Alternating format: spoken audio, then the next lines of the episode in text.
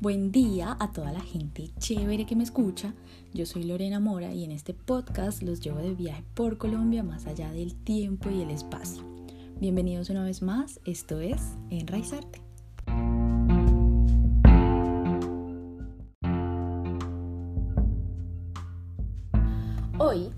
Hablarles de la más áspera de todas, la gran mamá, la cucha mayor, la diva, la reina, la ricura tropical, la diosa del Caribe, la colombiana más sabrosona, tesa de tesas, la toto, la momposina. Todo comienza en el río Magdalena, que no es ni el más largo ni el más caudaloso de Colombia, pero aún así se considera la fuente fluvial principal del país.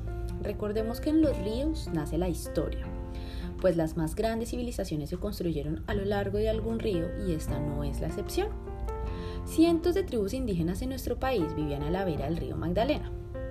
Gabriel García Márquez, en su libro El general en su laberinto, retrata perfectamente la importancia de este río que hasta hoy sigue proveyendo a cientos de personas. Tan importante ha sido históricamente que fue por aquí por donde los españoles lograron adentrarse en el territorio colombiano, dado que el río va desde el sur, o sea, desde Neiva, hasta su desembocadura en el mar Caribe. Sobre el río se encuentra una isla que hoy se llama Margarita, pero antes se llamaba Mompox. Aquí vivían tribus indígenas como los Malibú, Pacabú y Sondagua. Ellos eran expertos en la navegación por el río. Para la llegada de los españoles, estas tribus estaban dirigidas por el cacique Talaigua, mismo nombre de la aldea. Resulta que los invasores trajeron consigo terror y esclavitud. Aunque los indígenas se opusieron firmemente y con todo lo que podían a la exploración del territorio comandada por Gonzalo Jiménez de Quesada, los territorios igualmente fueron ocupados de manera ilegal y arbitraria, porque así querían los colonos y de, esta manera desapareció por completo el resguardo. ¿Qué pasó? Que muchos indígenas aborígenes se vieron obligados a esconderse en las partes más densas de la isla, llevando consigo y en busca de la libertad a muchos esclavos africanos que habían llegado a la isla con los, con los colonos. Así, en las espesuras del bosque se crea una mezcla exótica, diversa y profundamente rica de ritmos, costumbres y movimientos. De esta alquimia maravillosa nace uno de los ritmos más representativos, si no el más importante de nuestro país, la cumbia, una música que llevamos todos los colombianos en la sangre es el ritmo de nuestros latidos, es la poesía de nuestros ancestros, el amor y la esperanza abriéndose paso históricamente entre los estragos de la humanidad. Es un sonido hipnótico como su danza, como su historia, como el puente que traza entre las razas. Una música que empezó y siempre será un lenguaje que es el lenguaje de la paz. Y tan poderosa es ella, la cumbia, que se ha encarnado en una mujer maravillosa, la Pachamama hecha persona y mito, la Toto. Era inevitable la creación de la leyenda, pues su padre era tamborero y su madre cantadora y bailarina. Creció segundo a segundo con las músicas de la costa caribe. Su interés y pasión por el folclore de su tierra la llevaron a viajar en su juventud por muchos pueblos de la región Allí se empapó de la historia, del arte y del conocimiento que le compartieron muchas mujeres que vivían allí entonces y aprendió todo cuanto pudo de ritmos y bailes de la mano de cantadoras, pero también de la mano de muchas campesinas. En Talaigua tuvo como tutora a Ramona Ruiz, una cantadora de Chandé que no solo le dio lecciones de canto, sino que también le transmitió conocimiento sobre el uso medicinal de algunas plantas. ¿Pero qué es el chandé? Se preguntarán algunos. El chandé es un ritmo delicioso de tambores, palmas, maracas y flauta. Yo les voy a dejar un link de un video, el link de un video en Twitter eh, donde van a ver a la mismísima Ramona Ruiz contando historias y cantando a sus 96 años.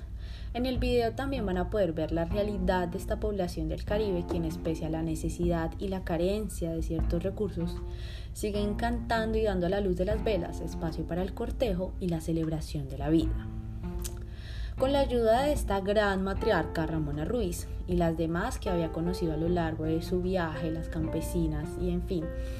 Eh, la Toto la Momposina logra alcanzar vocalmente la madurez que requería para lanzarse de manera profesional al canto. Les estoy hablando de 1969, cuando ella ya tenía su propio grupo y desbordaba talento con grandiosas puestas en escena. Ya para 1970 empezaría a recorrer el mundo y 12 años después actuaría en la ceremonia que le otorgó el premio Nobel a Gabriel García Márquez en Estocolmo.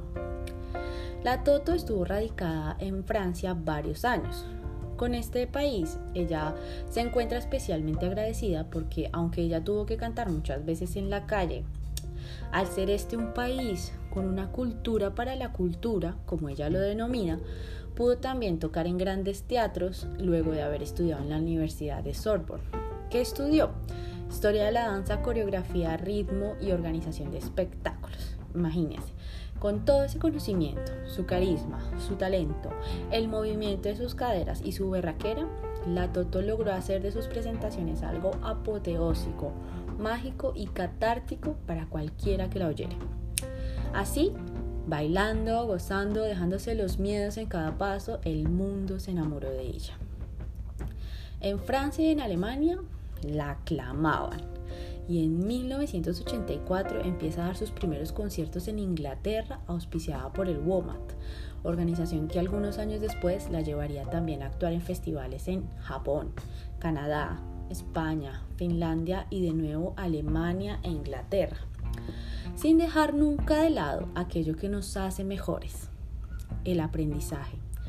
Pues la Toto, para completar el cóctel, se fue a Cuba a estudiar bolero aunque en Colombia rara vez se le ha dado el reconocimiento y en especial el afecto que merece, ella nunca dejó de visitar su tierra.